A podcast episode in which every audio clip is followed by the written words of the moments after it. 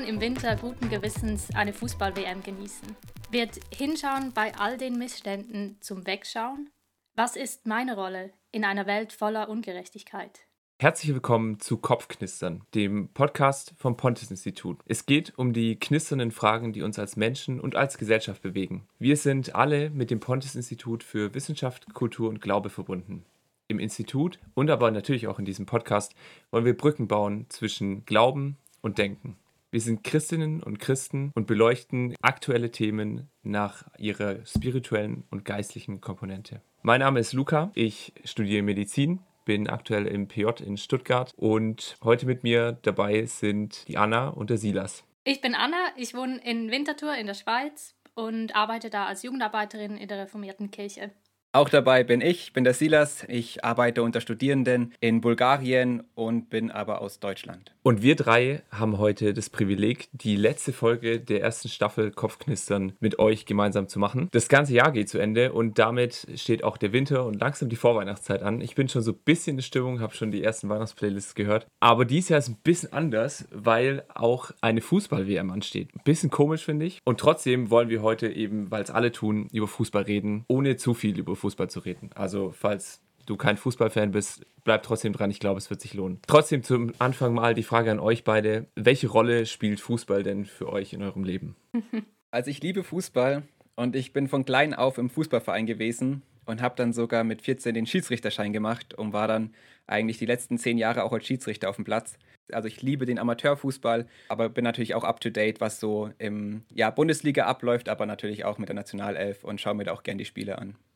Ja, ich selber bin tatsächlich auch riesiger Fan vom VfB Stuttgart. Das kam, glaube ich, auch schon das eine oder andere Mal in der ersten Staffel durch. Und merke aber tatsächlich jetzt, wo es auf die WM hingeht, wie sehr ich mich von der Nationalmannschaft distanziert habe. Aber dazu später vielleicht mehr. Anna, wie sieht es bei dir aus? Ja, ich hätte mich eigentlich nie als Fußballfan bezeichnet, aber seit ich im Winterthur wohne, das ist jetzt erst seit ein paar Monaten, finde ich Fußball echt was ganz Cooles, weil gerade als ich hierher gezogen bin in die Stadt, ist der Verein von Winterthur aufgestiegen in die erste Liga. Mm. Und das gab ein riesen Straßenfest und ich habe so gespürt, wie stark die Leute sich mit diesem Verein identifizieren und so auch die Gemeinschaft gestärkt wird. Und ich finde das echt cool am Fußball, wie stark das Menschen verbinden kann. Ja, voll. Ja, jetzt stellt sich für mich die Frage, die große Frage, die irgendwie überall auftaucht. Schaut ihr die WM in Katar? Oh, gar nicht so einfach. Also grundsätzlich schaue ich es gerne. Ich liebe Public Viewing. Also ich liebe das auch als, so als Gemeinschaftsevent. Und wie du hast schon gerade gesagt, da bringt es einfach verschiedene Leute zusammen. Aber ich habe irgendwie das Gefühl, diesmal ist es ein bisschen anders. Und ich merke da, was für mich so wirklich schwierig ist, ist einfach, was alles passiert ist mit der WM. Und da ganz besonders, wie problematisch die FIFA mittlerweile für mich geworden ist. Ja, ich habe es ein bisschen mitverfolgt mit der Korruption, ja, die gekaufte WM und finde es einfach extrem, dass da anscheinend wirklich fragwürdige Organisationsstrukturen sind. Ich habe da nochmal nachgeschaut, wir hatten ja die WM 2006 in Deutschland und dort kam ja dann auch das Gerücht auf oder die Aussage, es wurde gekauft und ich habe da mal geguckt, was da eigentlich rauskam aus diesem Prozess. Und da kam raus, dass letzten Monat, also jetzt 2022, stillgelegt wurde aufgrund von Vergärung und weil man nicht weiterkam mit dem Prozess. Und das heißt, nicht mal da, also nicht mal 16 Jahre nach der WM konnte nicht geklärt werden, ob das dort mit rechten Dingen zuging oder nicht. Und das finde ich einfach krass. Da frage ich natürlich schon, möchte ich das unterstützen, indem ich es schaue?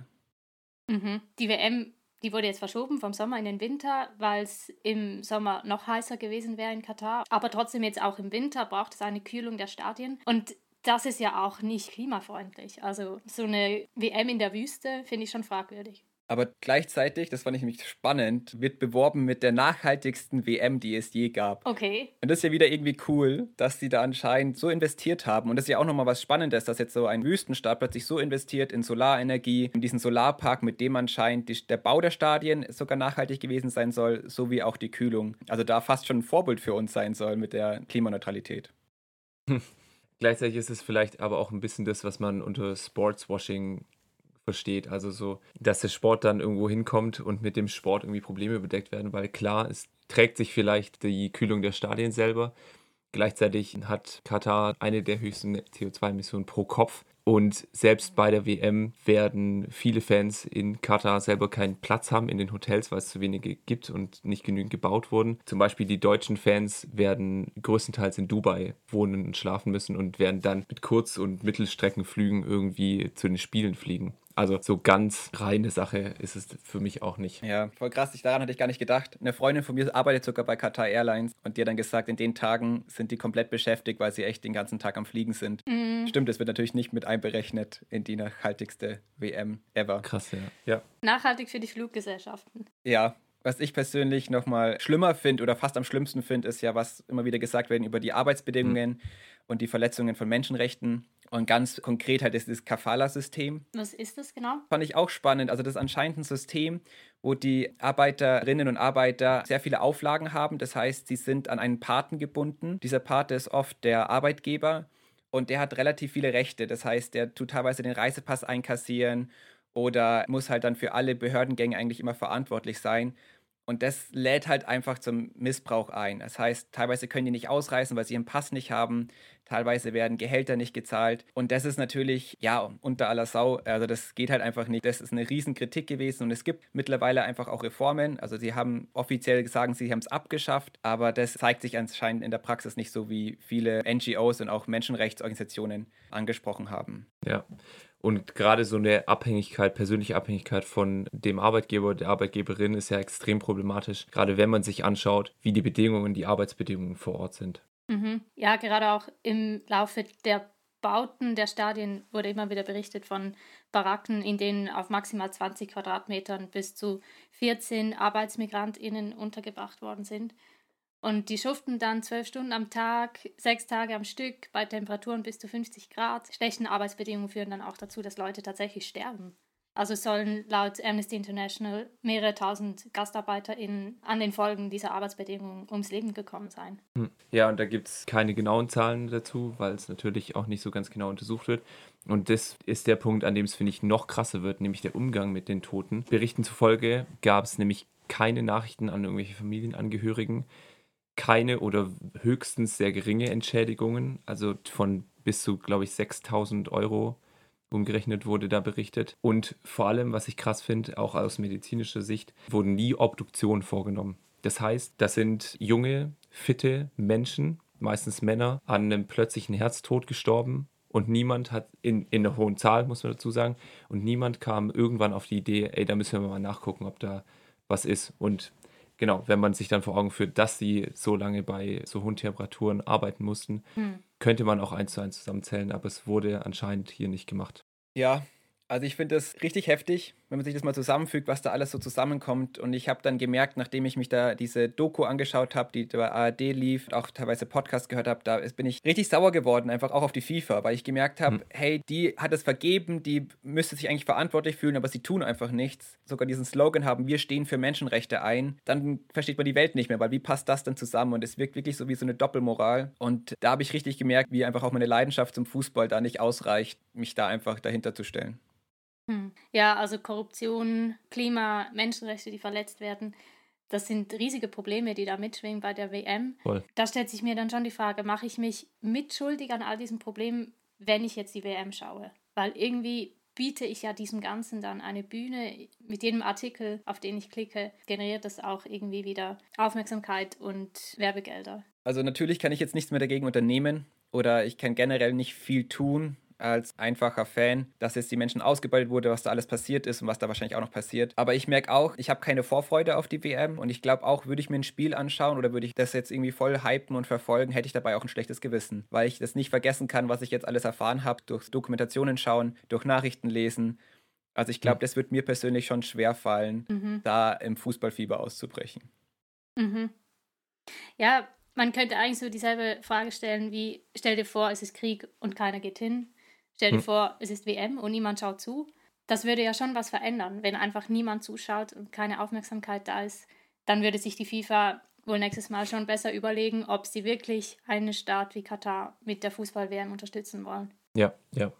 Also ich bin ganz bei dir, Silas. Ich glaube, aus Spaß irgendwie einfach Spiele schauen könnte ich auch nicht. Dazu ist mein schlechtes Gewissen dabei tatsächlich auch schon zu groß. Eine andere Herangehensweise wäre vielleicht, geht man jetzt zum Spiel, um dann mit Leuten darüber zu sprechen, warum das eigentlich blöd ist, das zu schauen, so ein bisschen Hintergründe zu geben. Hm. Ja, eigentlich eine gute Idee, aber ich merke dann auch, Fußball ist halt für viele Leute einfach so ein bisschen auch eine Flucht aus der Realität. Also so ein, da kann ich jetzt einfach mal jubeln, ich kann einfach mal krölen, ich kann einfach mal anfeuern und ich muss mir jetzt erstmal keine Gedanken machen. Und manche dann wirklich auch bewusst sich Scheuklappen aufsetzen, weil sie einfach jetzt den Fußball genießen wollen. Einfach mal eine Stunde oder 90 Minuten sich um nichts anderes Gedanken machen, außer um sein eigenes Team.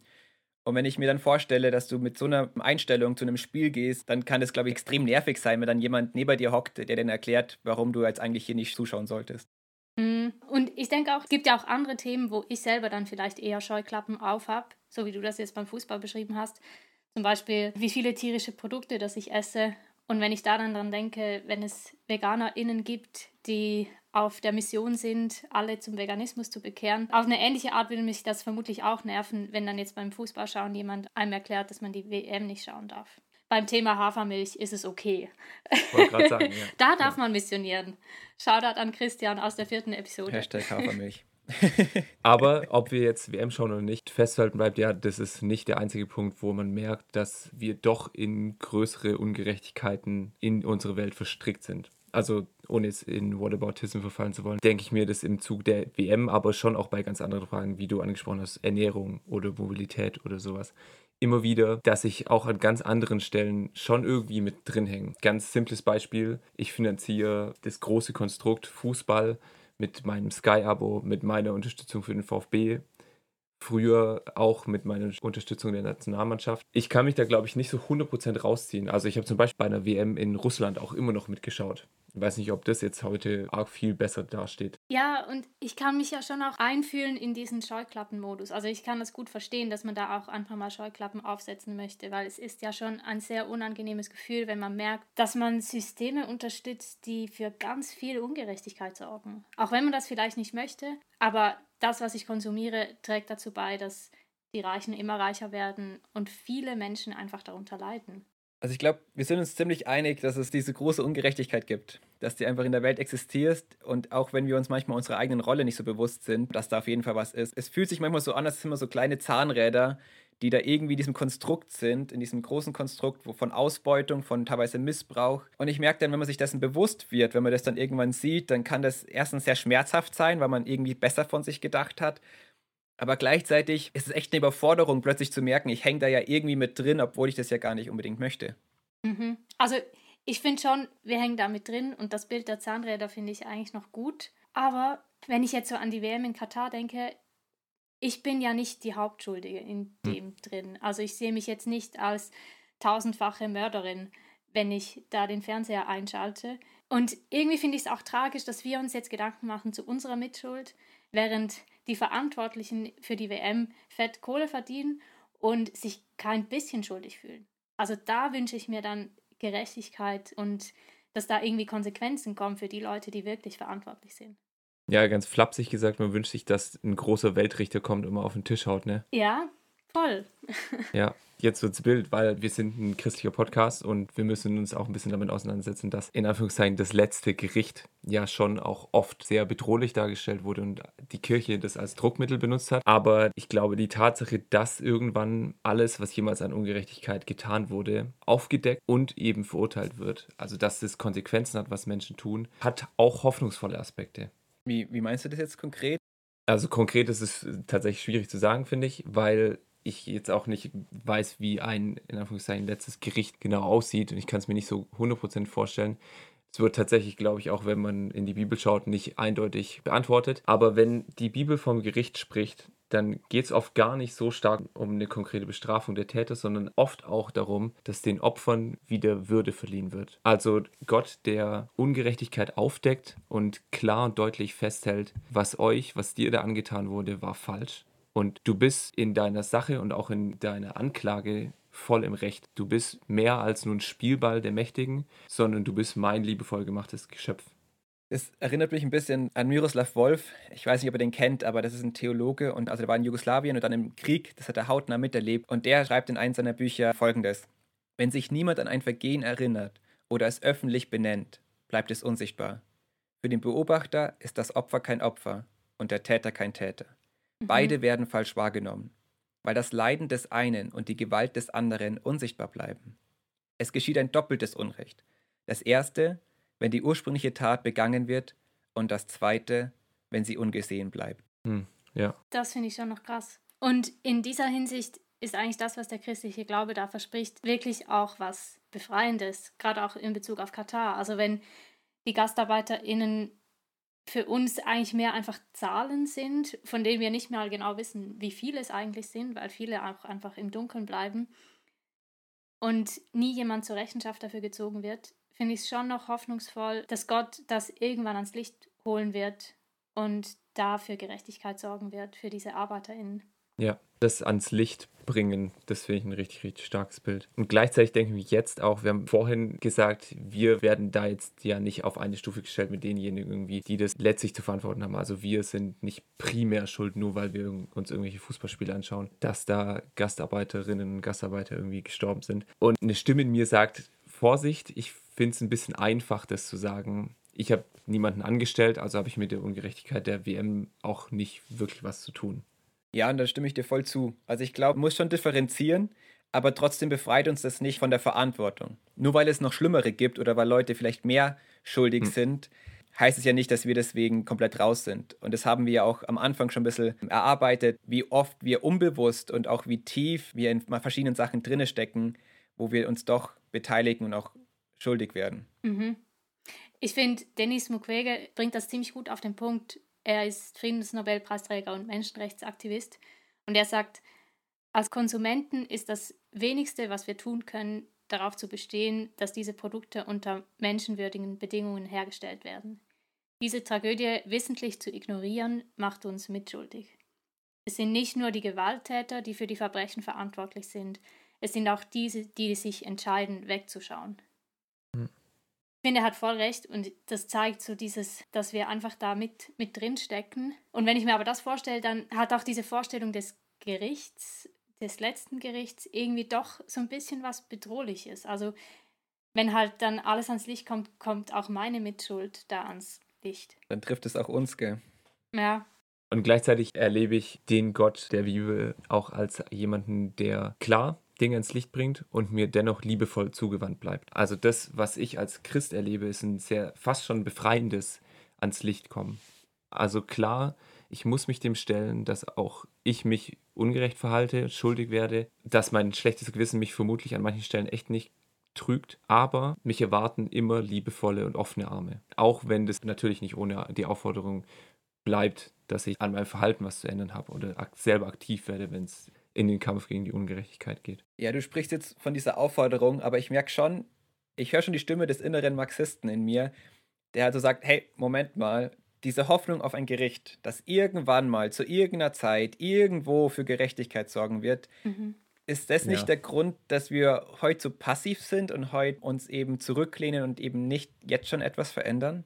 Ja, also ich glaube, diese Gefahr ist sehr real, dass man sich dann ein bisschen zurücklehnt. Und doch würde ich sagen, ich erlebe es oft eigentlich als Gegenteil. Also ich denke mir manchmal, hey, lohnt sich der Einsatz für Gerechtigkeit überhaupt? Irgendwie scheint es mir oft, dass am Ende doch nur die gewinnen, die irgendwie zu ihrem eigenen Vorteil andere unterdrücken.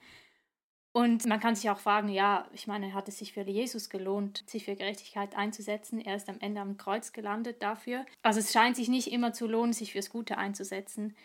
Und dann zu wissen, hey, am Ende wird Gerechtigkeit hergestellt werden das motiviert mich eigentlich, mich trotzdem dafür einzusetzen, auch wenn ich im Moment gar nicht mhm. so viel sehe. Ich stelle es mir ein bisschen so vor, wie wenn ich irgendwie einen Marathon rennen würde und schon am Anfang wüsste, dass ich gewinnen werde. Zum Beispiel, weil irgendwie jemand aus der Zukunft zurückgereist ist und es mir erzählt hat, dass ich gewinnen werde. Und wenn ich dann am Startschuss stehe, der losgeht, ich renne los, aber merke nach der Hälfte, dass die Beine schwer werden und die Lunge brennt, und ich aber doch noch Läuferinnen und Läufer vor mir habe, wenn ich dann weiß, hey, ich werde gewinnen am Ende, dann hilft mir das nochmal, die Kraft zu mobilisieren, um trotz brennenden Beinen weiterzurennen und am Ende als Erste ins Ziel zu kommen. Also mich trotzdem für Gerechtigkeit einzusetzen, weil ich weiß, hey, am Ende wird die Gerechtigkeit siegen.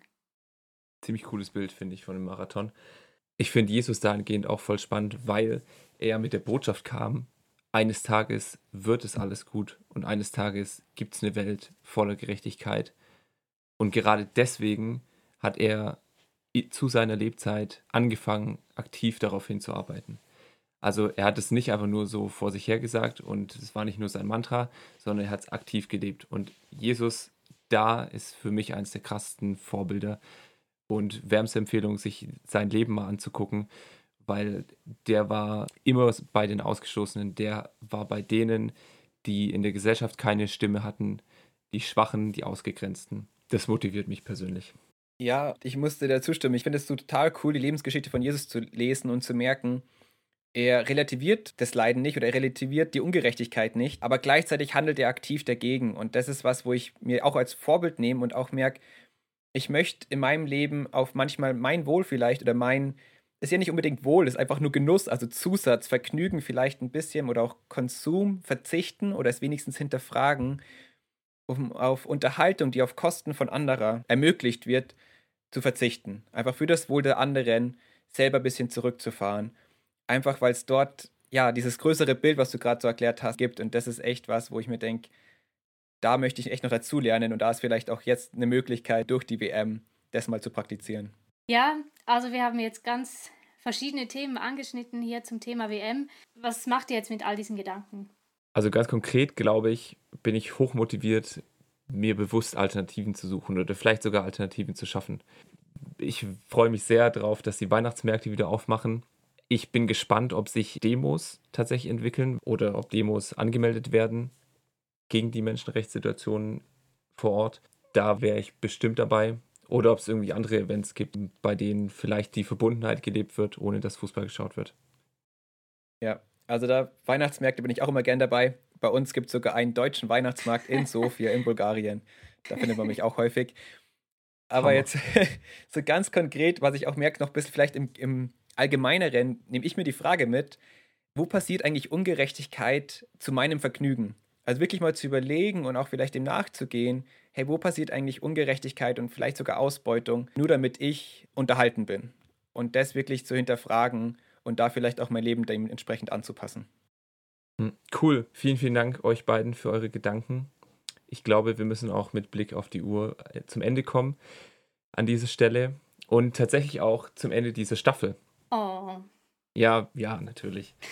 wir machen eine kurze Pause, aber wir haben fest vor, eine zweite Staffel zu machen. Wie genau die aussieht und um was für Themen es da gehen soll, ist natürlich noch nicht zu 100% festgelegt. Und deswegen freuen wir uns umso mehr, wenn ihr uns Feedback schickt zur ersten Staffel und auch Wünsche und Anregungen für die zweite Staffel. Am besten per Mail an kopfknistern.pontisinstitut.org. Und wenn ihr den Start der zweiten Staffel nicht verpassen wollt, dann um eure, um dein Thema geht, dann abonniert uns am besten direkt bei Spotify, Apple Podcasts oder wo auch immer ihr eure Podcasts hört. Bis dahin wünschen wir euch eine schöne, knisternde Vorweihnachtszeit, wie auch immer ihr die verbringt. Tschüss, macht's gut. Servus.